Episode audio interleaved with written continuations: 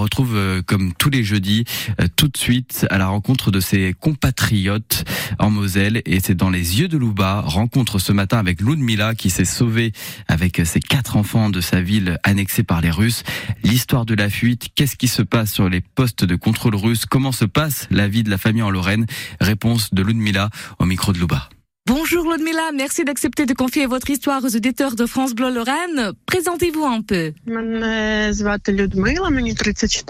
Eh bien, je m'appelle Lyudmila, j'ai 34 ans, je suis venue d'un petit village de la région de Tchernigiv, au nord de l'Ukraine. En France, en Lorraine, je suis arrivée avec mon mari et nos quatre enfants. Notre fils aîné a 7 ans, notre cadette a 1 an.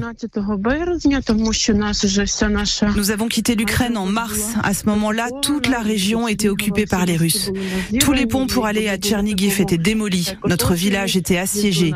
Les tanks partout, les soldats russes, ils entraient dans les maisons, cherchaient à manger, ils ont tiré en l'air. C'était effrayant, surtout avec les enfants.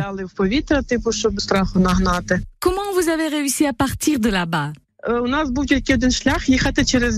Il ne restait plus qu'une seule route par la Biélorussie. Les Russes ont mis en place plusieurs points de contrôle. Ils ont arrêté notre voiture cinq fois. Nous n'avions que très peu d'essence. Si nous n'avions pas été autorisés à entrer en Biélorussie, nous n'aurions pas eu assez d'essence pour rentrer à la maison. À la frontière, il n'y avait plus de gardes ukrainiens. Tout était à l'envers. Le bâtiment de la douane ukrainienne avait été bombardé. Là où il y avait avant le monument des trois sœurs, l'Ukraine, la Russie et la Biélorussie, euh, tout a été détruit. Qu'est-ce qui se passait sur ces postes de contrôle dont vous venez de parler?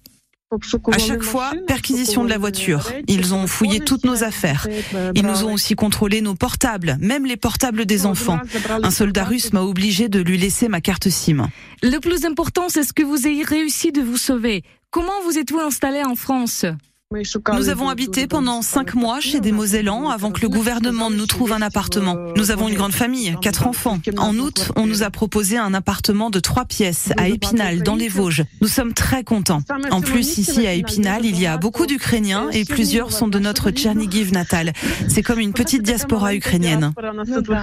C'est chouette. Et vous avez du travail? Plusieurs Ukrainiens se plaignent que c'est difficile quand on ne parle pas français. Mon mari suit des cours français au Greta. Il a 7 heures de français par jour. Je suis sûre qu'après, il trouvera vite du boulot. En Ukraine, il travaillait comme menuisier et bâtisseur.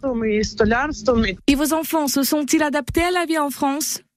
Ils se souviennent souvent de notre vie en Ukraine. Ils me demandent tout le temps quand nous allons revenir à la maison. Ma fille aînée de 4 ans, c'est elle qui veut le plus rentrer. Elle raconte à tout le monde, je suis ukrainienne, en Ukraine c'est merveilleux. Moi aussi je suis comme votre aînée. Merci beaucoup Ludmila de nous confier votre histoire. Bonne journée à vous. Merci, bonne journée, au revoir.